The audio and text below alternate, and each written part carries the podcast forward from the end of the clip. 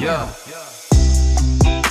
Fala pessoal, tudo bem com vocês? Sejam todos e todas bem-vindas a mais um podcast do Observatório Juventude CDB, podcast que possui o intuito, o objetivo de conversar com os diversos assuntos que condizem e perpassam o tema juventudes. Hoje nós estamos com um profissional da área de direito. Se você não escutou ainda os nossos podcasts anteriores, volta lá, são temas de extrema relevância e como nós falamos várias vezes aqui, nós não podemos conversar de qualquer jeito, mas nós precisamos falar sobre esses temas que nós abordamos até agora. Tudo bem, professor? Boa tarde. Boa tarde a todos, tudo bem? Professor, quem é você? Bem, meu nome é Rafael Chaia, eu sou advogado e professor universitário especializado em Direito Eletrônico. Tenho mestrado e doutorado em desenvolvimento local. Atualmente estou cursando pós-doutorado em novas tecnologias e direito no Centro de Pesquisa de Direitos Humanos da Universidade de Reggio Calabria, na Itália. E atuo nessa área de direito digital já há pelo menos uns bons 12 anos, mais ou menos. O senhor é natural aqui de Campo Grande? Sim, sou daqui de Campo Grande, nascido e criado aqui na Terra, graças a Deus. O senhor graduou aqui na universidade? Sou da casa, sou da turma de Direito de 2003, aqui da UCDB. Fiz o meu mestrado e doutorado aqui também na UCDB. Ah, que bacana, professor. Semana retrasada nós recebemos a professora também, fez graduação, mestrado, doutorado na casa, muito bom saber que nós temos grandes profissionais. Bom, como professor eu acho que deu um, um spoiler aí, a gente vai falar sobre direito eletrônico. É. e é um assunto super em alta, né, professor? É, tá regendo bastante coisa, né? A gente viu aí a, a internet se tornar esse fenômeno mundial depois da sua chegada comercial ali em 97, 98, quando a gente teve o advento da internet 2.0 a partir de 2000, 2001 e a chegada das redes sociais, as pessoas passaram a não consumir mais tanto conteúdo, mas também a produzir mais conteúdo. Então, a internet se tornou um grande quadro branco. Todo mundo conseguia colocar qualquer informação a hora que quisesse, como quisesse e com relativa facilidade. Então, assim, aos poucos o poder público foi vendo que isso acabava precisando de uma certa regulação, porque quando você tem mais interações sociais dentro de um espaço comum, é comum que também surjam mais conflitos. Então, muitas pessoas postando mais coisas na internet, obviamente que começaram a surgir mensagens, por exemplo, de racismo, de difamação, material pornográfico infantil. E, ao mesmo tempo, com o afloramento do comércio eletrônico nos anos vindouros, também começaram a surgir problemas que o Código de Defesa do Consumidor não conseguia resolver.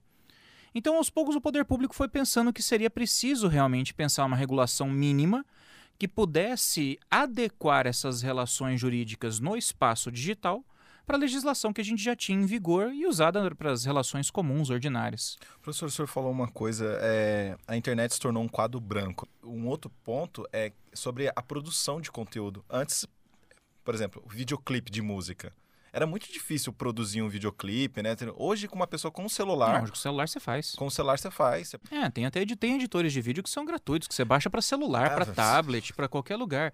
Então, assim, essa questão da produção de conteúdo é interessante a gente mencionar, porque a gente vai falar um pouquinho daqui a pouco de marco civil da internet, mas um dos fundamentos do uso da internet no Brasil, e os fundamentos estão lá no artigo 2 da lei, é exatamente a preservação da natureza participativa da rede. Sim. Então, um dos fundamentos da internet no Brasil é exatamente essa questão de que o usuário ele pode participar.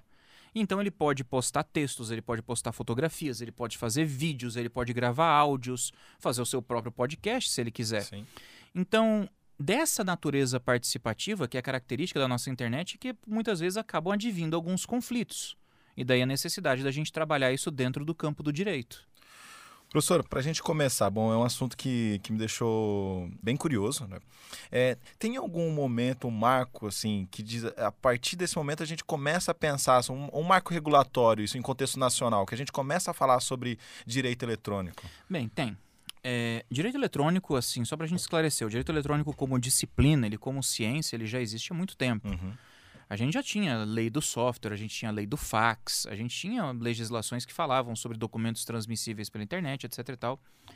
A gente só foi começar a pensar internet mesmo como objeto jurídico tutelado ali na transição da internet 1.0 para 2.0.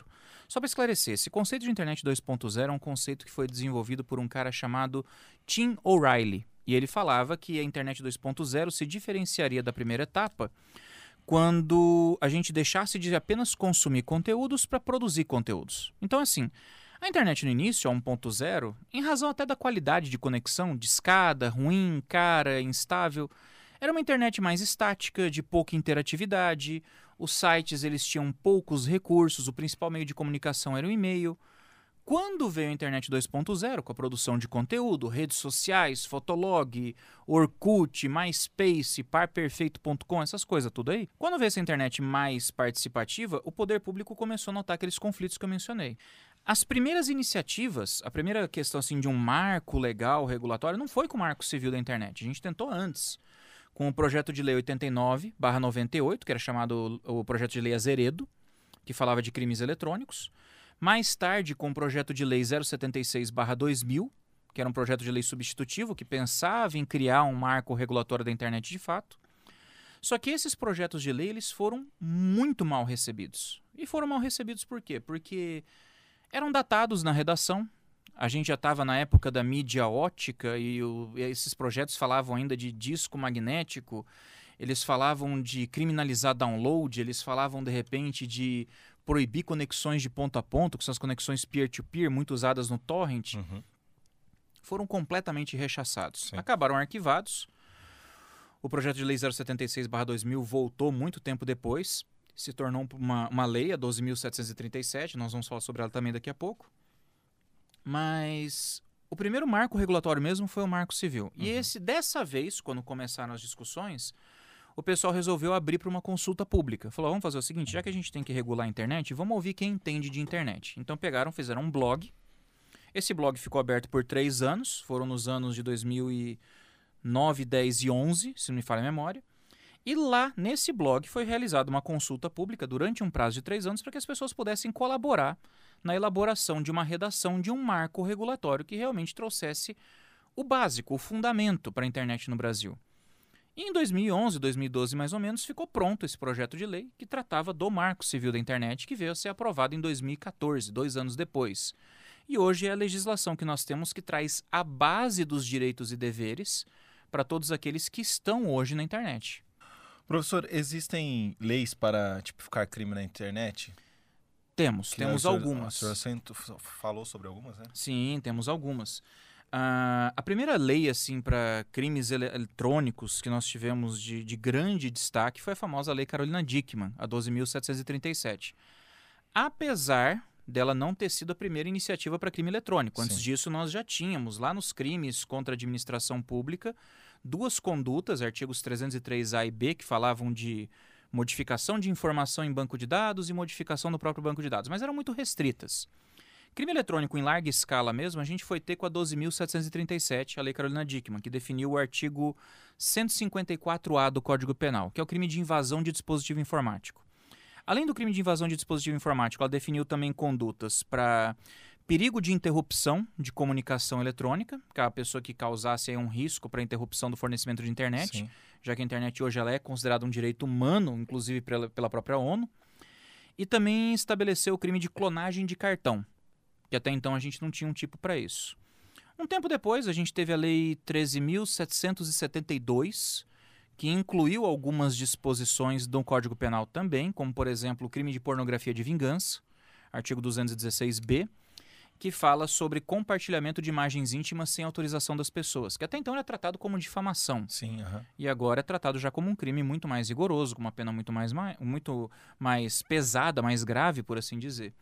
Então nós temos algumas condutas que definem alguns crimes eletrônicos, sim. Uhum. Outras a gente já trata pela jurisprudência, como a fraude bancária, que a gente trata como furto qualificado mediante fraude, ou como aconteceu recentemente no STJ, um caso de extorsão criptoviral, que a gente uhum. trata como crime de extorsão do artigo 158 do Código Penal.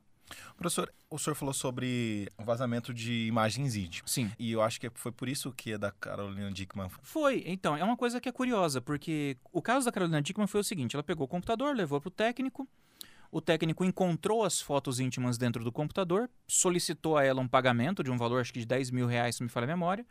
Ela se recusou e ele jogou as fotos na internet. Sim. Foi um caso de revenge porn, clássico. Uhum. Jogou as imagens íntimas na internet. Só que quando você pega o artigo 154A, que é o artigo que a Lei Carolina Dickmann incluiu no Código Penal, ele fala de invasão de dispositivo informático. Então ele fala de você invadir um computador com violação de mecanismo de segurança, ele fala de você é, comercializar, vender ou desenvolver dispositivo que permita a invasão de um computador, fazer acesso remoto não autorizado, infectar um computador com um programa malicioso que permita a invasão. Mas ele não fala da distribuição de fotos íntimas, Sim. que foi exatamente a conduta que ela sofreu. Aham. Então, ela foi vítima de pornografia de vingança, mas não foi a lei Carolina Dickman que tipificou essa conduta.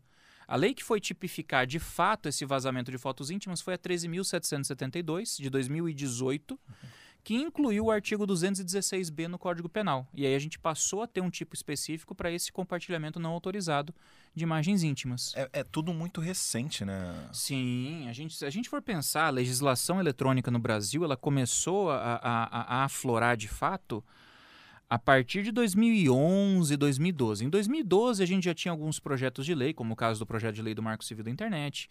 Em 2013, a gente foi ter o decreto 7962, que é o que regula comércio eletrônico no Brasil. Então, sites de comércio, regras para Black Friday, tá tudo lá na 7962, no decreto 7962. O Marco Civil é de 2014. A, a lei que regulou o Marco Civil é de 2016. A Lei Geral de Proteção de Dados, a 13.709, que está muito agora nos- na pauta dos debates, é de 2018. Uhum.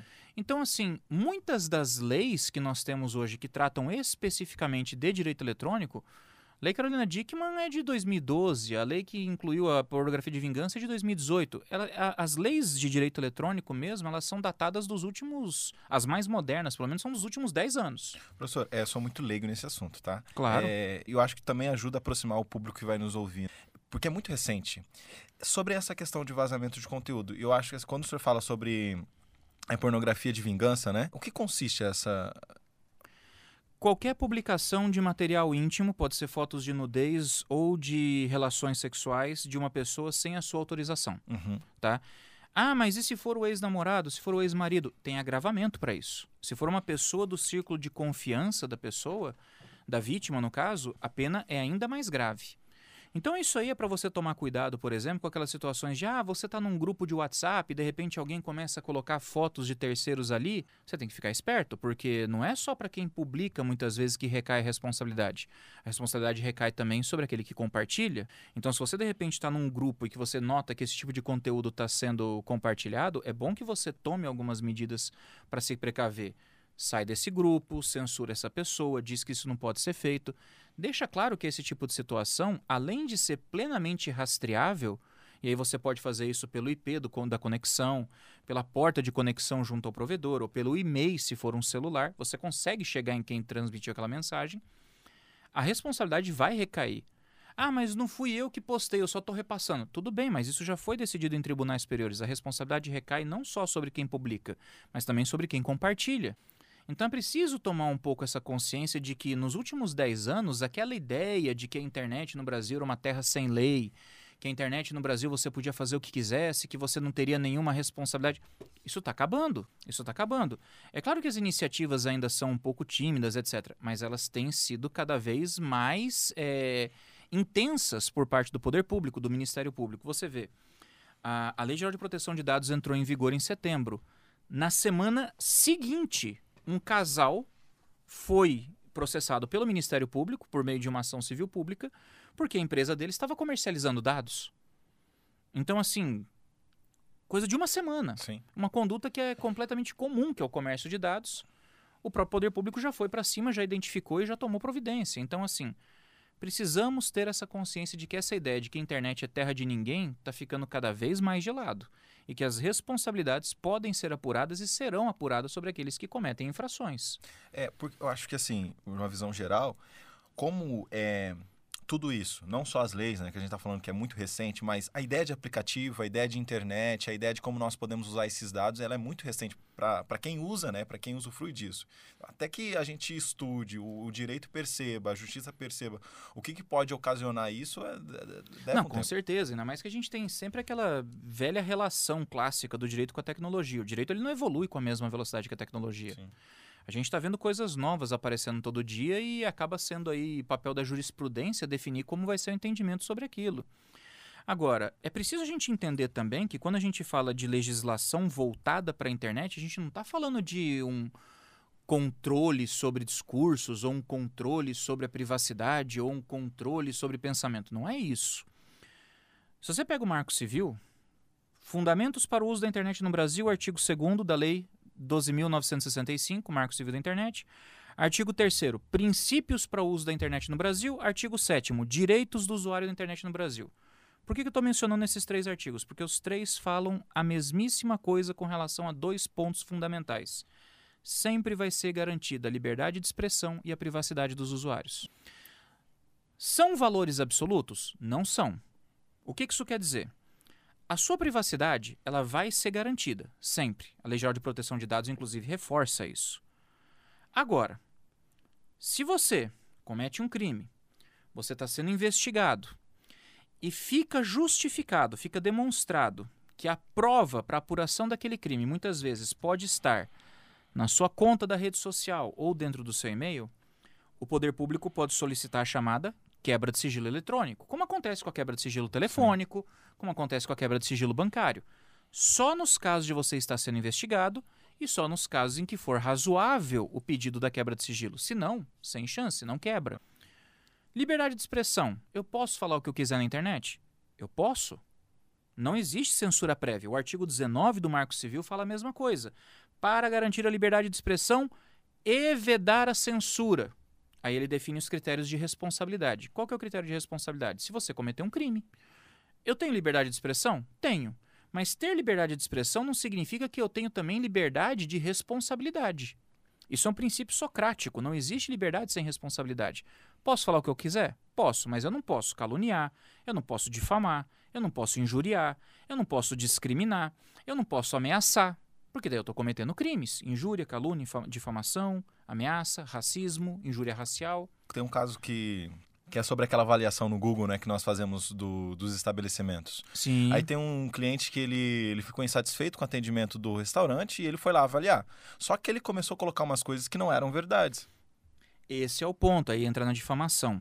A questão não é o que você faz, é como você faz. Eu posso criticar? Claro que eu posso. Eu posso discordar? Claro que eu posso. Eu posso refutar uma ideia na internet? Claro que eu posso. Outro fundamento para o uso da internet no Brasil, artigo 2 do Marco Civil. A pluralidade. Isso é garantido, está na lei. A pluralidade não é só de pessoas, é de ideias também.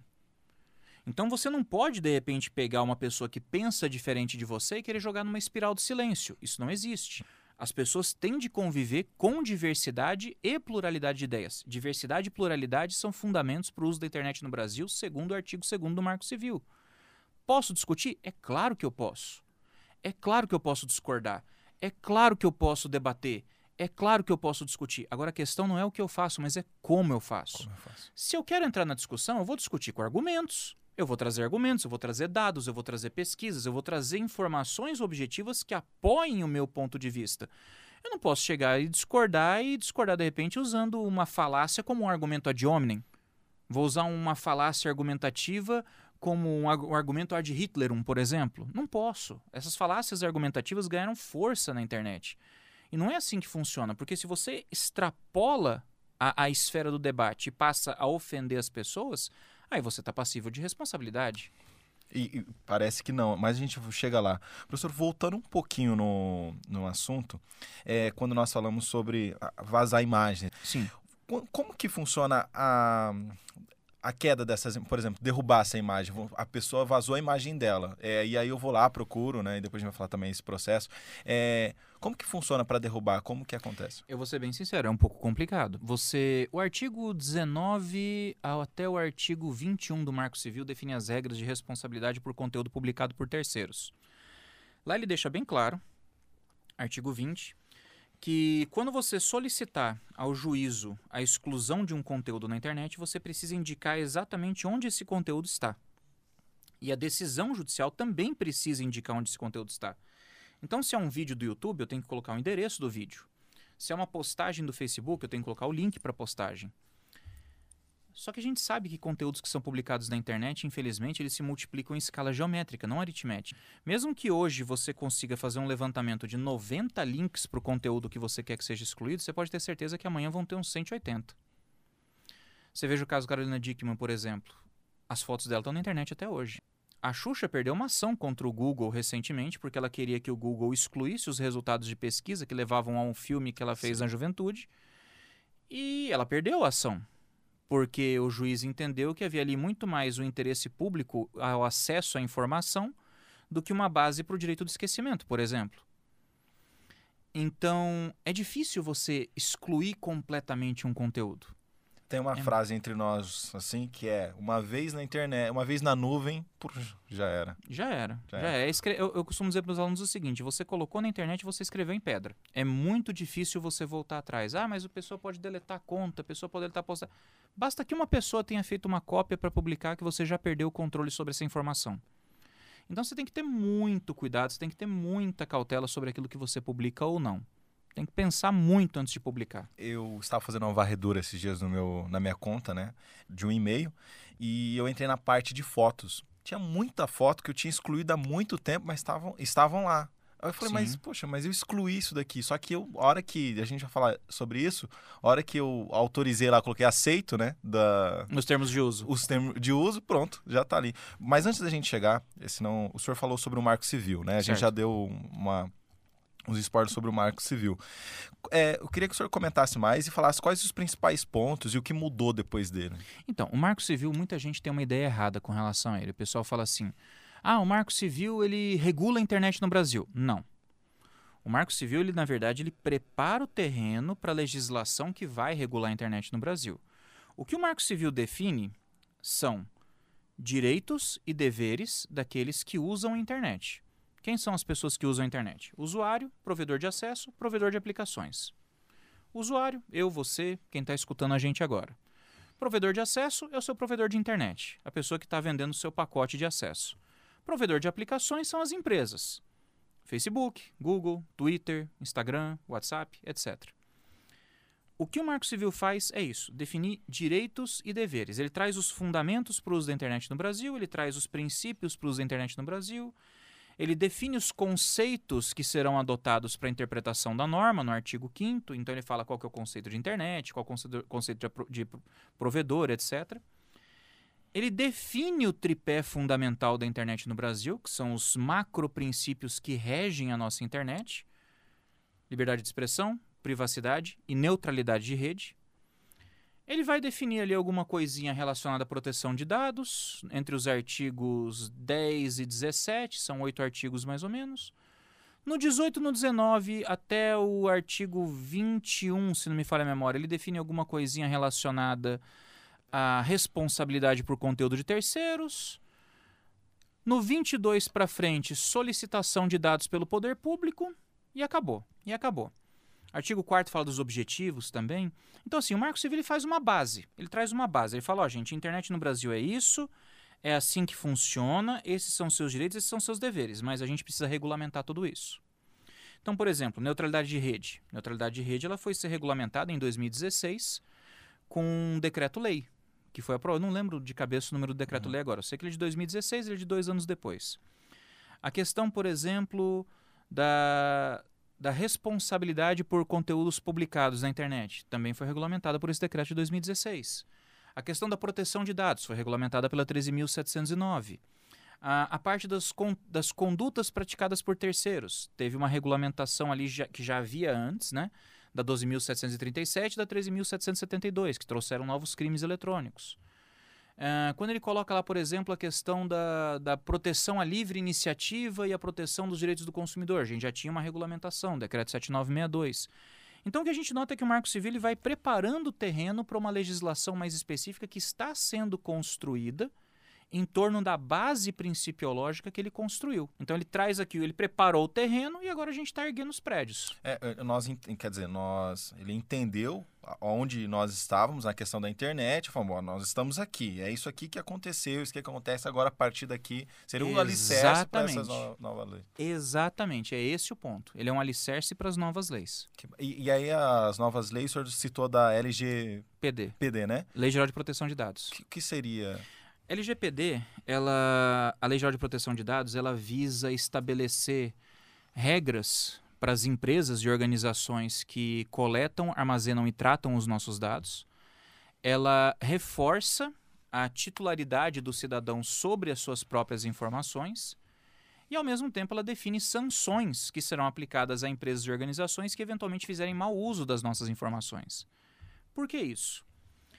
A gente viu que em 2008, mais ou menos, um jornalista do The New York Times chamado Tim Markoff, ele publicou um artigo no qual ele dizia que chegaria o dia em que as empresas perceberiam o valor econômico que os nossos dados e informações possuem. A gente estava ainda na internet 2.0 do Tim O'Reilly. Essa internet baseada em dados, ela acabou sendo batizada de internet semântica ou internet 3.0, que é onde a gente se encontra hoje de fato. Qual é a principal característica da internet hoje? Inteligência artificial, algoritmos. Então a gente está falando de coisas como machine learning, internet das coisas, big data, blockchain, visão computacional, entre outras. Só que todas essas linguagens, todas elas trabalham com o mesmo combustível, que são os nossos dados. E as empresas perceberam que, usando os nossos dados, usando as nossas informações, elas poderiam disponibilizar para o usuário uma experiência personalizada, uma experiência única. Uhum. Algo que o Pierre Levy, na obra dele Cybercultura, já falava sobre a questão do, da individualização do usuário pelo uso constante do espaço virtual. Ou seja, o usuário ele passaria a se sentir cada vez mais individualizado com esses conteúdos personalizados indicados para ele. Isso hoje acontece de fato. Por exemplo, se eu entrar na minha página inicial do Sim, YouTube, eu, eu tenho certeza que os meus vídeos recomendados não são iguais ao seu. Ou se eu pegar, por exemplo, uma lista de recomendações de música do Spotify, eu tenho certeza que não vai me recomendar as mesmas músicas que recomendou para você. Só que esse algoritmo ele é alimentado pelos nossos dados. E as empresas estavam capturando esses dados de qualquer forma, às vezes sem critério, compartilhando com terceiros que a gente nem sabia quem eram. Entra a Lei Geral de Proteção de Dados.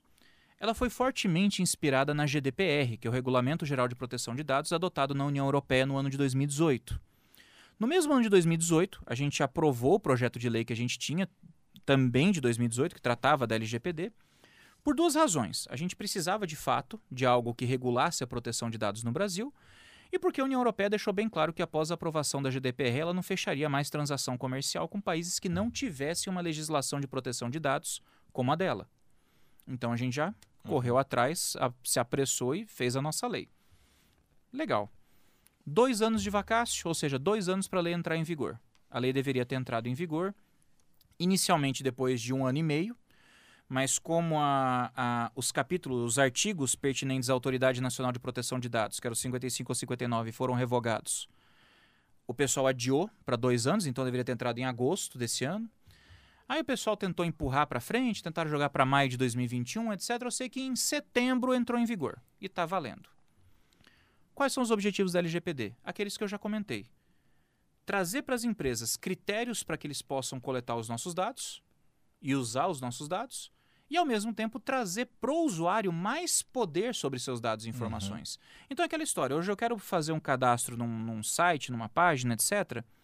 Na hora que eu for ler o contrato, tem que ter uma cláusula com destaque lá me dizendo quais dados vão ser coletados, para que eles estão sendo coletados, por quanto tempo eles vão ficar armazenados e se aqueles dados vão ser, vão ser transmitidos para algum terceiro.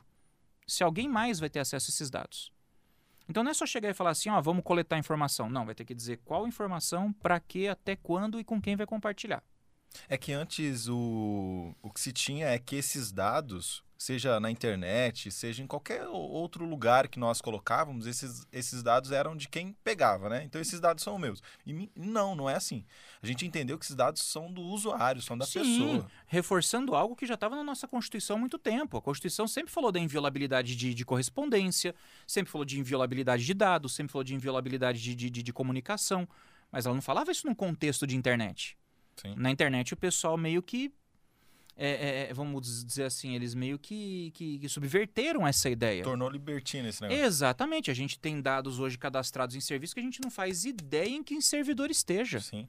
Por exemplo, quando eu acesso uma, um, um, aplicativo de streaming lá, eu, eu, eu, quero ter essa experiência única. Claro. Eu, eu não quero ter 60 mil conteúdos lá para que eu possa selecionar aquilo que eu gosto ou não gosto. Isso é muito bom para mim. Mas, por exemplo, eu não quero que a minha Smart TV lá tenha a câmera aberta enquanto eu tô, tô, na, tô, tô na minha tranquilidade em casa, porque é disso também que fala, né? Porque... Ah, sim, claro. Isso é um, um documento chamado Vault 7, mas você dá uma tarde inteira para a gente comentar. mas, ó. Uma, uma coisa que o pessoal reclamava pra caramba também, por exemplo, assim, ah, o meu telefone tá me ouvindo. Meu telefone, ele ouve minhas conversas porque eu tô conversando com meu irmão sobre tal coisa e daqui a pouco aparece propaganda de tal coisa. As empresas juram de pé junto que não, que o microfone não está aberto, que não está funcionando. Inclusive agora, na, os telefones da Apple, se não me engano, com a última atualização do sistema operacional deles, eles agora têm um, um, um pequeno sinal indicador que aparece na tela quando o microfone ou a câmera estão ativados por algum aplicativo. Se for só o microfone, aparece uma bolinha amarela. Se for a câmera ou o microfone, aparece uma bolinha verde. Então, assim, as empresas elas tentam demonstrar de todas as formas que, olha, não, a gente não está te ouvindo, a gente não está te espionando, pelo amor de Deus. Então, assim, tem um pouco de paranoia nisso também. Sim. Tem um pouco de paranoia nisso também. Mas o fato é que as empresas agora estão tendo que se adequar a essas legislações Sim. de proteção de dados na marra, porque agora com uma base jurídica construída nesse sentido, se elas não o fizerem, estão pedindo para tomar multa, estão pedindo para ter as atividades suspensas, inclusive podem ser banidas do território nacional se demonstrarem que não estão obedecendo o que a legislação define. É, assim, é, é muito difícil não acreditar que não esteja, né? Eu, você já deve, o que está nos ouvindo aí, já deve ter essa experiência de que você falando uma coisa e aparece lá para vender, aparece. Isso aconteceu comigo, né? Já aconteceu comigo também. Então. Já aconteceu comigo. Uma vez eu conversando com meu irmão, meu irmão foi me visitar, ele estava esperando o primeiro filho dele nascer. E eu fui comentar com ele, ah, vou comprar fralda para dar de presente, etc e tal. Cara, uma coisa que eu não pesquiso, eu Sim. não tenho filho, eu não vou jogar no Google fralda. Uhum. Eu comentei com ele, vou, vou ver, vou comprar fralda depois para você ali na farmácia, eu mando para você. Conversando com ele pessoalmente, uhum. como a gente está conversando aqui agora. Ele foi embora, peguei meu celular, começou a aparecer propaganda no Facebook de fralda, de lenço umedecido, de calça plástica, de produto para criança. Eu falei, gente, eu nunca pesquisei isso na vida. Sim. O único momento que eu falei isso foi quando eu estava conversando com meu irmão, quando ele estava esperando, tipo, o primeiro filho dele. Uhum. Então não era nenhum assunto que eu conversava com outras pessoas. Era específico naquele momento. Era específico ali. naquele momento, e no mesmo dia aconteceu. Então, assim, é claro que a gente bota um pouquinho o chapéu de alumínio, né? E Sim. começa a ver umas teorias conspiratórias Sim. em tudo, porque a gente passa por isso também. Mas a versão oficial é que as empresas falam que não tem como. O Google mesmo, ele fala que os aparelhos Android usam uma tecnologia chamada ruído branco, que estabelece que quando um aplicativo não está usando o microfone, o sistema operacional ele usa uma linguagem que barraria qualquer captação de áudio.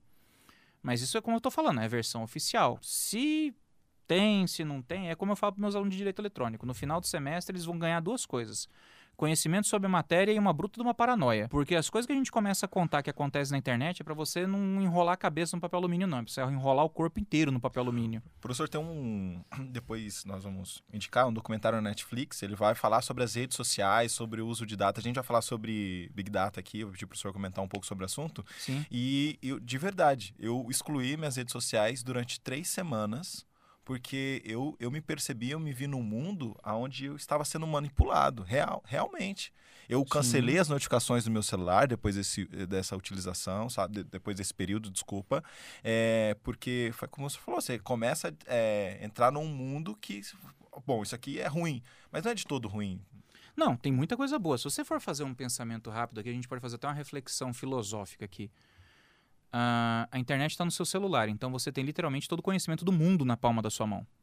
Não tem nada que não esteja lá. O problema é a forma como a gente usa a internet e o problema é a questão ainda do apelo que a internet tem para as coisas que realmente são banais. Eu poderia estar usando a internet, por exemplo, para fazer um curso online gratuito? Claro que eu poderia. Eu poderia estar usando a internet para ler um bom artigo? É claro que eu poderia. Eu poderia buscar um livro, de repente, que eu gosto de ler que tem um copyright livre aí para poder baixar como um clássico de Platão, Sócrates, Maquiavel. Claro que eu posso, mas a galera prefere ficar vendo meme. Então, assim, vai muito da questão do uso social de cada um, né? Meme falando umas coisas. É. Professor, sobre Big Data, o que, é isso, né? O tá. pessoal que está nos ouvindo aí. Big Data é uma linguagem de inteligência artificial que é muito utilizada hoje por, por empresas para fazer análise e interpretação de dados estruturados e não estruturados. Tá, qual é a diferença de dado estruturado e não estruturado? Dados estruturados são aqueles dados que você conseguiria organizar numa planilha. Nome, endereço, telefone, data de nascimento, filiação, coisas assim objetivas, uhum. podemos dizer. Já os dados não estruturados são dados que não possuem uma relação entre si. Então, são dados mais relacionados aos nossos hábitos de navegação. Então, dados não estruturados seriam, por exemplo, é, uma música que você ouve no Spotify, um vídeo que você assistiu no YouTube, um filme que você assistiu na Netflix, uma pesquisa que você fez no Google, uma postagem do Facebook que você curtiu ou um tweet que você retweetou. Isso são dados não estruturados. O que o Big Data faz é coletar esse grande volume de dados, é coletar esse grande volume de dados, interpretar esses dados por meio de um algoritmo de inteligência artificial e a partir daí começar a traçar um perfil do usuário. Ele vai fazer um profile, um perfil seu. Para que, que ele faz esse perfil? Ele pode fazer esse perfil para direcionar conteúdo personalizado, uhum. como acontece com o YouTube e Spotify, para indicar músicas e vídeos que talvez te interessem. Para publicidade personalizada, como acontece muito com Facebook, Instagram e Twitter, com os posts patrocinados. Eles só vão direcionar para você a publicidade que pode te interessar e até mesmo para questões que podem atender uma função social, como por exemplo, a Microsoft e a Universidade Federal de Minas Gerais há alguns anos desenvolveram um projeto chamado Projeto de Previsão de Trânsito.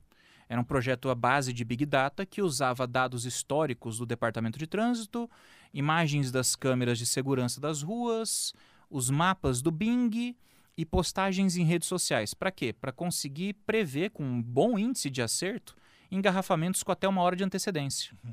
Então isso é Big Data. O Big Data é uma forma de você coletar as informações das pessoas, interpretar essas informações e a partir daí definir o perfil dessa pessoa para direcionar conteúdo personalizado. Tem um lado ruim? Tem. Quando você direciona perfil é um, um, quando você faz o perfil e direciona informações personalizadas, é muito comum que algumas pessoas estejam suscetíveis à manipulação. Talvez um dos usos mais negativos do Big Data que a gente tenha visto nos últimos tempos foi o escândalo da Cambridge Analytica em 2016-2017, quando ficou demonstrado que a partir dos dados coletados da API do Facebook, eles estavam direcionando publicações personalizadas para influir no resultado de várias eleições. Então a gente fica pensando, né? Uma empresa do volume da, do, do Facebook, uma empresa como Google, uma empresa como Twitter, que controlam um volume tão grande de informações e que conseguem direcionar a informação que eles quiserem para quem eles quiserem. É, isso pode colocar eles em pé de igualdade com muitos governos. Uhum. É uma situação que é complicada. Ah, professor, mas é, eu acho improvável que uma empresa privada vai se preocupar em fazer isso. Bem, o Facebook publicou em 2012 um estudo científico. Agora, o pessoal da psicologia é até interessante. Eu tenho esse estudo original em inglês, se vocês quiserem, eu disponibilizo depois mas o Facebook, em 2012, ele induziu depressão em mais de 600 mil usuários, sem consentimento informado, apenas manipulando as informações que eram apresentadas no feed de notícias. Era um estudo que eles queriam demonstrar o chamado contágio emocional. E eles comprovaram que, dependendo do conteúdo que eles apresentavam para o usuário, eles eram capazes de induzir euforia ou depressão no usuário. Isso foi feito com mais de 600 mil usuários no ano de 2012, sem consentimento informado. E aí, quando eles foram é, é, confrontados né, por comitês de ética, etc., Sim. eles falaram: nosso termo de uso permite isso. Se basearam no termo de uso. Sim, uhum. Aí você pensa, mas para que, que o Facebook vai querer induzir depressão nas pessoas? Depressão, nada. Agora, imagine induzir euforia numa época, por exemplo, como a Black Friday, para fazer com que os anúncios comerciais sejam convertidos em mais vendas. tudo tem uma razão, tudo tem um uso. Uhum. Por isso que eu falei, o pessoal chega no final do semestre fica tudo paranoico. Mas eu tenho. eu já estou. Já tá ficando. Eu tenho esse estudo original em inglês, com os gráficos, Sim. com a metodologia, tudo como foi feito. Se quiser, eu disponibilizo. Eu, eu quero. Eu, eu vou favor, te mandar, eu vou te mandar. Favor. A gente vive na era dos dados, né, professor? Eu acho que não, não tem como fugir disso. Eu tô, e, e aí o senhor trouxe algumas, algumas situações, mas a gente precisa de dados para políticas públicas, a gente precisa de dados para muita coisa. E Sim. O Big Data ajuda com isso. Sim. Você veja, por exemplo, em 2011, 2012, quando a gente teve a crise do H1N1, a gripe suína, a Telefônica, que é a empresa responsável pela operadora Vivo, se não me falha a memória, ela auxiliou o governo com o mapeamento da circulação das pessoas para poder identificar os pontos de concentração e assim direcionar melhor as ações governamentais no combate da doença. Algo parecido foi feito agora no estado de São Paulo esse ano com o corona. As operadoras auxiliaram no monitoramento para poder verificar onde é que as pessoas estavam se concentrando para ver onde é que eram os pontos de aglomeração e a partir daí agir com as ações de, de combate ao contágio. Então tem muita coisa boa que pode ser feita com o, o, o Big Data. A questão é a gente saber fazer o bom uso desses dados e informações. E aí entra aquela questão que a gente comentou agora há pouco. Como a gente está falando do uso de dados e do uso de informações das pessoas, a gente precisa também garantir a proteção a essas informações. Aí entra a LGPD. A Lei Geral de Proteção de Dados ela foi impactada por essa tecnologia. Porque para evitar o mau uso dos nossos dados, para evitar o mau uso das nossas informações, a gente tem uma lei geral hoje que estabelece critérios e condições e que, se não forem atendidos, vão implicar em sanções para a empresa ou organização. Professor, é, eu acho que surge também na, na, na, uma pergunta aí na, na cabeça das pessoas que estão nos ouvindo, é, esses dados eles estão, né? Então, estão na nuvem. E como que, como que essas empresas acessam? Como que essas instituições acessam? Tem algum lugar ou ela está cada um em, em... A forma mais básica de acesso é pelo próprio cadastro. Quando você se hum. cadastra. E, e, o grande problema é que vazamentos de dados eles são extremamente comuns. A gente viu essa semana agora em Osasco, 250 mil clientes da empresa de energia lá tiveram os dados vazados. A gente já viu vazamento de dados de banco, a gente já viu vazamento de dados de operadora de telefonia, a gente já viu vazamento de dados de lojas de comércio eletrônico. A gente teve o maior vazamento de dados da história do Brasil em 2019, se não me falha a memória, do Detran, que foi amplamente noticiado. Quando esses dados vazam dessa maneira, é extremamente comum que eles passem a ser comercializados. Que eles passem a ser comercializados de uma forma inadequada. E aí é a hora que você encontra, por exemplo, listas com endereços de e-mail ou com CPFs que vão ser utilizados por terceiro de má fé. Então, quando eu falo para você que a gente não faz ideia de onde os nossos dados estão hoje, eu estou falando literalmente, eu literalmente sim, não sim. faço ideia. Sim, e quando eu falo não sei onde está, não é só dentro do Brasil, não. Fora do Brasil também. Pode estar tá na Rússia, pode estar tá nos Estados Unidos, pode estar tá na China. Eu não sei. Porque a gente não sabe até que ponto esses dados estão sendo compartilhados com empresas de terceiros que a gente não sabe quem é. Agora a gente vai entrar num, num tema. É, eu li uma matéria ontem, é, se eu não me engano, foi do G1, que fala sobre a fake news. Ela, ela se alastra 70% a mais do que uma notícia verdadeira. Por que isso, professor? O que, que acontece? Bem, eu dei uma estudada sobre fake news para poder discutir sobre esse assunto no doutorado. Tem vários fenômenos que explicam isso. Uh, um dos fenômenos mais básicos é exatamente a questão do acesso à informação. Vamos comparar. O boato, a mentira, a fake news, por onde você dissemina ela, via de regra? Você dissemina nas redes sociais, você dissemina no WhatsApp, você dissemina numa página pessoal e muitas vezes não há qualquer restrição ao acesso a essa notícia. A notícia verdadeira onde você vai obter onde? Sites de jornal, revistas, é, sites jornalísticos, etc. E a maioria desses sites hoje usam aquele recurso do paywall, aquela famosa parede de pagamento. Então, assim, poxa, olha essa notícia, quero ler. A hora que você chega para ler a notícia, então, paga aqui R$ 9,90. O brasileiro não quer pagar R$ 9,90 para ter acesso à informação. O brasileiro não quer pagar para ler jornal. A verdade é essa. Sim. Um outro dado, outro dado bem interessante. A maioria dos brasileiros são leitores de manchete que, que isso significa? Isso foi uma pesquisa que foi realizada pelo Mozilla e publicada em 2016. Fala com relação aos hábitos dos usos de internet no Brasil e no mundo. mais da metade das pessoas que leem uma manchete não leem a notícia. Elas leem só a chamada. Então, se no corpo da notícia tiver alguma ressalva, algum porém, alguma, a pessoa não vai ler. Ela vai ler a manchete, vai tomar aquela manchete como sendo real e vai tocar o barco naquilo ali. Então, assim, a gente tem pessoas que leem pouco, ou seja, elas querem informação mastigada. A fake news, ela é mastigada. É mastigada. A gente tem a questão da, do acesso mais difícil à informação real, porque ela está bloqueada muitas vezes atrás de uma janela de pagamento. E tem um terceiro ponto, que aí remonta ao conceito das câmaras de eco de Parisier. A gente hoje vive uma situação, a gente vive um status de pós-verdade. As pessoas elas acreditam naquilo que elas querem acreditar. Então as câmaras de eco, pelas câmaras de eco, né, de Parisier, elas ecoam aquilo que elas querem crer que seja verdade.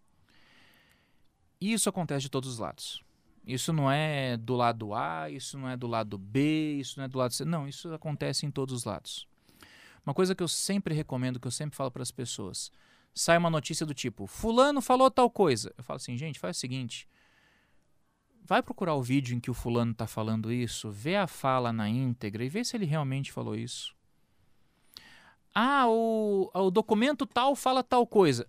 Vê se o documento tal realmente está falando tal coisa para você não ficar de repente compartilhando uma informação equivocada, para você não ficar replicando desinformação. A gente tem o péssimo hábito de pegar às vezes uma informação distorcida e replicar sem verificar a fonte. Vai ver a fonte, cheque a fonte, cheque o original se for possível. Poxa, esses dias eu vi uma notícia assim que para mim beirou o absurdo e foi compartilhada, assim, independente de posicionamento político, pelo amor de Deus. Mas era tipo o presidente da República saindo do Palácio da Alvorada e aí tinham ali os, os admiradores do presidente, né? Resolveram fazer uma oração, fizeram oração com imposição de mãos. Um gesto que é comum. Sim. É um gesto que é comum. Pô, saiu em jornal. Apoiadores de Bolsonaro recebem o presidente com gesto nazista. Então, assim, e porque a foto era todo mundo com o bracinho esticado. Você uhum. olha aquilo e fala assim, cara, é surreal. Surreal. é surreal. Porque, assim, é uma mentira que chega a ser absurdamente descarada e que o pessoal replica, replica, replica, replica. Por quê? Porque quer acreditar que aquilo seja verdade. Então, por que, que a fake news ela tem um alcance muito maior? Por causa desses três elementos. Ela se replica numa velocidade muito grande porque ela é compartilhada em espaços sociais, como WhatsApp e redes sociais a informação verdadeira, que é a única coisa que realmente pode derrubar a fake news hoje, ela muitas vezes está bloqueada atrás de paywall. E a gente tem essa questão da pós-verdade, a gente tem essa questão dessas bolhas ideológicas, essa questão dessas câmaras de eco em que as pessoas só querem acreditar naquilo que elas querem acreditar. Então fica difícil você conseguir ter um ambiente que seja mais profícuo para um debate mais produtivo e que a verdade tenha espaço cada um adota a sua própria verdade. Como em pleno século XXI, com todos os dados que nós temos, com tudo que nós temos, o pessoal foi lá, filmou que a Terra é redonda, mas as pessoas, não, a Terra é plana. Não, então, é, é, o que eu falo, o pessoal acredita no que quer acreditar. Pelo amor de Deus. É, os terraplanistas aí é, é, é, complicado. Tem um, um, É, com todo respeito aos terraplanistas, mas vocês estão errados. Não tenho que contestar. Desculpa. é contra fato. Desculpa, não, mas não tenho o que falar. Professor, tem, um, tem uma coisa que eu, o senhor falando, eu pensei na hora. Eu sempre compartilhava um texto é, chamado Sagrado Caminho do Eu e umas pessoas que eu confiava muito é, me disseram que aquele texto era de Shakespeare, né? E eu, para uhum. mim, acreditei que aquele texto era de Shakespeare, né? um bom período. Quando eu entrei na universidade, eu fui fazer um trabalho, não lembro qual que era, e fui pesquisar, né? Fui ler em Shakespeare, né? Não era de Shakespeare, foi uma menina do ensino médio, olha que interessante, uma menina que, de, do ensino médio que publicou esse texto no blog dela e colocou Shakespeare, o texto é dela, é maravilhoso o, te, o texto, né? E colocou que era Assinou dela. com pseudônimo. Ah, e aí, assim, o senhor joga lá na, no Google, aparece que é de Shakespeare, mas não é dessa menina que ninguém sabe quem é, mas que assim depois descobriram. Tem uma tem um meme que diz assim que é, 70% das citações na internet são falsas. E quem falou essa frase foi Abraham Lincoln. Então, assim, o pessoal brinca com Sim. isso, né? Então, assim, é, é complicado, porque eu mesmo já vi frases que eu gostava pra caramba, que eu já vi sendo atribuídas a, a, a Charles Bukowski, Uhum. mas também já vi ser atribuída, por exemplo, a Marquês de Pombal. nada Não tem nada a ver uma coisa com a outra. aham.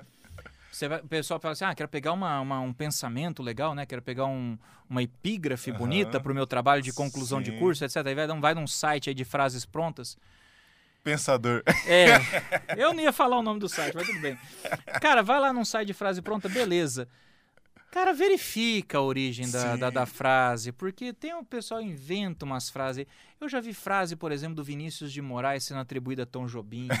Eu já vi frase de Camões sendo atribuída a Álvares de Azevedo. Então, gente, não, não, não, não, vai. Eu li uma coisa Tem muita desinformação, Sim, tem, muita muita- desinformação. Eu li, eu li uma coisa. é- é- a gente tem tanta informação que é desinformação, né? Quem falava sobre isso era Aldous Huxley, em Sim. Admirável Mundo Novo. Tem uma. Eu estava, tava lendo uma frase esses dias que eu sou apaixonado por Fernando Pessoa, né? Aí eu li aquele texto ali e eu falei, mano, isso aqui não é de Fernando Pessoa, né? Ele não escreve assim, cara. E, e era dito e feito, né? Eu fui ver. Professor, sobre as fake news. Existe alguma penalidade para quem. Não só para quem, é, quem cria, mas para quem compartilha também? tem penalidade hoje na esfera eleitoral. Uhum. Na lei eleitoral tem um crime específico para produzir fake news eleitoral, etc. Na legislação eleitoral tem. Pro dia a dia, é um, é um paradoxo. Fake news é crime? Não, mas pode ser. Como assim não, mas pode ser? Bem, a fake news per si não é crime. Agora, se essa fake news representar, por exemplo, uma injúria, uma calúnia, uma difamação, se essa fake news levar a uma investigação indevida, se essa fake news causar um prejuízo para alguém, aí ela pode ser crimes contra a honra, qualquer um deles, injúria, calúnia, difamação. Pode ser um crime contra a administração pública, no caso da denunciação caluniosa. Pode gerar dano moral, que é um ilícito civil, artigo 186. Então, assim, fake news por si só não é crime, mas pode representar crime. Ela só vai ser considerado crime de fato na legislação eleitoral. Aí temos um tipo penal específico, um crime eleitoral específico de fake news eleitoral. Fora isso, se a fake news não for injúria, se não for calúnia, se não for difamação, se não for denunciação caluniosa, se não causa dano moral, é fofoca. É fofoca. É fofoca. E fofoca não é crime. Professor, o senhor disse uma frase, e ela ficou ecoando assim, que antes nós pensávamos que a internet era um. é, aqui no Brasil era um campo sem lei, era um mundo sem lei, mas não é assim que é mais, né? Mas existe é, um, a Deep Web, né? E eu queria trazer, que é assim um assunto para um outro podcast, mas eu queria comentar um pouquinho porque o pessoal se interessa muito, né? Deep Web, como é que surgiu? A Deep Web era uma rede da era uma rede estratégica da Marinha Americana, uma rede naval americana. A tecnologia, né? A tecnologia era para ser usada para fins militares. Essa tecnologia foi abandonada e alguém acabou assumindo, sabe-se lá Deus quem, não se sabe. E a, a Deep Web é uma rede anonimizada. O que isso significa? Significa que todos os dados que circulam ali não são de sujeitos identificados ou identificáveis, nos termos do Protocolo de Segurança de Dados 95/46 ou nos termos da própria legislação brasileira. Então não dá para saber quem está lá. Além do mais, a Deep Web ela funciona de uma forma muito diferente da internet comercial que a gente conhece. Sim, aham. Não é endereço bonitinho, tipo o cdb.br ou Aham. google.com. Não, os endereços eles são caracteres alfanuméricos completamente aleatorizados, Sim. ponto .onion. Uhum. Onion, fazendo referência à cebola, porque Sim. a cebola tem camadas e faz referência às camadas da Deep Da Web. Deep Web. Então, assim, exatamente por você não ter como rastrear, você não ter como identificar e você não ter como saber a origem dos dados, a Deep Web ela acaba recebendo muito conteúdo proibido, ou por ser ilegal, ou porque foi censurado. Então, assim, é até bom a gente falar que não tem só coisa ruim lá, não, tá? Sim. Tem muitos regimes totalitários que censuram documentos, que censuram documentários, livros, etc., que podem ser encontrados lá. Mas a prática de legalidades também é muito marcante. Você tem sites que são dedicados à venda de drogas, material pornográfico infantil, Assassino tráfico de de, animais silvestres, assassino de aluguel. Tem algumas coisas que são lenda urbana também, Aham. mas que é para deixar o pessoal mais afastado. Sim. Mas você veja, por exemplo, quando a gente teve aquele atentado num colégio em. O atentado em Suzano. Ele foi comunicado e planejado num fórum de discussões na Deep Web. Então, assim, tem muita coisa que acontece lá. E ao contrário do que muita gente pensa, a, a Deep Web não é um beco escuro da internet, ela não é um cantinho escuro da internet. Estima-se que a Deep Web ela seja de 6 a 7 vezes maior do que a internet comercial que a gente conhece. Nossa. É aquela, sabe aquela analogia, aquela imagem do iceberg? Sim. Que fica só uma pontinha para fora e tem aquela massa gigante de gelo por baixo? Sim. A pontinha que está para fora é a internet como a gente conhece. Aquela massa gigante por baixo é a Deep Web. Nossa senhora. Ela é muito maior do que a gente imagina. Agora, o que, que acontece por lá? Não dá para saber, Sim. infelizmente. Recomendo as pessoas entrarem? Nem ferrando. Perdão pela eloquência, Sim, mas não recomendo, sendo bem sincero. Especialmente se você for leigo em informática, porque você precisa de uma série de configurações específicas e você precisa de uma lista de links para você conseguir entrar. Não é o tipo de coisa que você digita no Google e você, vai, entrando. encontrar, é. Você vai estragar teu computador, você vai fazer com que o teu computador virar uma sopa de vírus. Evitem. Eu re- realmente recomendo que não se entre na Deep Web. É, Até o, navega- o navegador é diferente. É, tu- tudo, diferente. É outro navegador, é outra configuração. Você tem que ter uma VPN, que é uma rede virtual privada. Não recomendo. E não Sinceramente, não recomendo. Por que, que eu fiz essa pergunta? Não tem como a. é, então, com tudo isso que o senhor colocou, a, a- a justiça. Não tem, não tem isso ali. Tem. Tem? Tem. Existe monitoramento dos federais americanos, existe monitoramento da Interpol, existe monitoramento da Polícia Federal. Mas é que é muito difícil você pegar. Para você pegar, a pessoa tem que dar uma escorregada, tem que pisar na bola de alguma forma. Muito recentemente, tem duas semanas no máximo, houve uma transferência em massa de bitcoins de uma conta. 65.369 bitcoins. Dava mais ou menos 5 bilhões, mas dava alguns bilhões de dólares. Não sei quantos bilhões. Sim. 5 bilhões eu estou falando errado. Uhum. Dava alguns dinheiro. bilhões É de dinheiro, dólares. E assim, como o Bitcoin ele pode ser transferido, ele pode fazer uma transação e o ledger é público, né? O livro Razão ele é distribuído, então qualquer um pode ver as transações que são realizadas. A galera estranhou. Falou, pô, peraí, quem que está transferindo 65 mil bitcoins desse jeito de uma vez? O que está acontecendo? Essa semana que foi sair a notícia, foram os federais americanos que apreenderam da carteira dos administradores de um dos principais sites de comércio da Deep Web. Os caras conseguiram pegar os recursos dos caras. Eita. Então, assim, tem como chegar. Tem como chegar. aham. Tem como chegar, mas é muito difícil. Sim. É muito difícil. Geralmente é quando eles dão alguma escorregada. Se o senhor pudesse dar um conselho para essas pessoas que. para nós, né? Porque não, não tem como hoje viver sem aplicativo, não tem como. É, é impossível, né? A gente está caminhando para um, pra um estado de, é, de impossibilidade de viver sem isso. O senhor qual o conselho que o senhor daria? As precauções que nós devemos tomar? Bem, primeira coisa, veja bem onde você está colocando seus dados. Essa é a primeira, com certeza. É, a gente sempre recomenda você dar pelo menos uma passada de olho nos termos de uso, sabe? Das empresas, porque tem muitos aplicativos da moda, muitos aplicativos engraçados, como aquele, aquele aplicativo que deixava o pessoal velho, mudava Sim, sexo, é. etc. É. FaceApp. App, isso. Quando eu fui ler os termos de uso daquele aplicativo, é para deixar de cabelo em pé, porque ele falava que seus dados iam ser enviados para São Petersburgo, na Rússia, e caso você residisse em algum país que tivesse legislação de proteção de dados, os seus dados seriam transferidos para um país que não tem essa legislação. Eita. Tá lá nos termos de uso, não sei o que estou falando. Você Aham. pode pegar lá e ler o contrato do FaceApp. Então, assim, tira uns 10 minutinhos, dá uma Aham. lida nos termos de uso. Se você tiver vontade com as informações que estão sendo coletadas, etc., aceita, não tem problema. O- os termos de uso do Facebook são absolutamente invasivos, mas não é aquela coisa assim de outro mundo. Eles vão usar isso para publicidade, eles vão usar isso talvez para direcionar uma notícia para você, etc. Se você não concordar, você sempre tem a opção também de não usar o serviço. Mas dê uma lida nos termos de uso para você ter uma noção o que, que você está aceitando, para você não ser pego de surpresa. Uma outra dica que eu julgo que é muito importante, muito, muito, muito, muito importante. Presta atenção no que você está escrevendo na internet, presta atenção no que você posta na internet, presta atenção no que você compartilha na internet, para você evitar dores de cabeça desnecessárias. A gente costumava dizer assim antigamente que celular na mão de bêbado é arma, né? Agora é internet na mão de pessoa com a cabeça quente é que pode ser uma arma. Mas se você tá pé da vida com alguém, Vou xingar muito no Twitter. Meu amigo, isso aí pode te dar uma dor de cabeça, isso aí pode te dar um processo depois.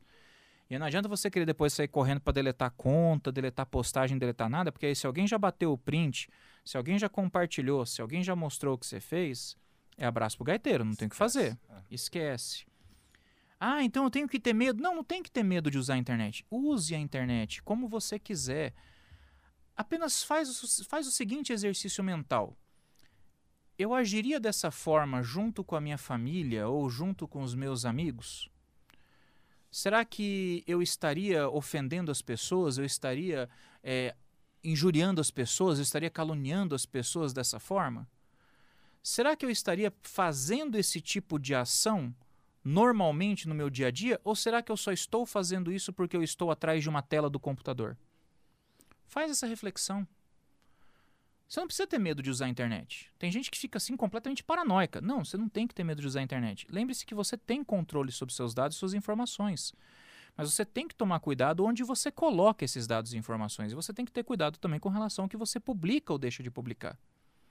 Porque se você faz mau uso da liberdade que você tem, você vai ser responsável por isso. Isso não é a internet que define, isso não é marco civil que define, isso não é crime eletrônico que vai definir.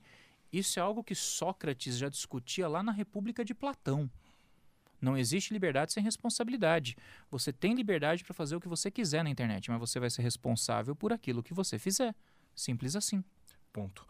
Professor, eu queria agradecer por essa conversa, de verdade, foi muito rica, muito rica. Eu, toda vez que eu saio daqui, eu saio uma outra pessoa. E hoje em especial porque é, é muito gostoso falar sobre assuntos novos, né? É, e ainda mais com quem sabe, né? Com quem entende. Então eu quero agradecer muito a participação do senhor no nosso podcast. Eu que agradeço, que é isso. E fico à disposição para a gente conversar sobre outras coisas, se forem necessárias sobre o assunto. Ah, que ótimo. Eu fiquei sabendo os outros assuntos que o senhor sabe, que o senhor é, fala Mas bastante. tranquilo, então... vamos embora, ué. Então a gente, o 2021 promete para nós. Pessoal, você que nos ouve, um abraço, um beijo no cérebro e até mais. Até mais, pessoal. Boa tarde, bom dia, boa noite.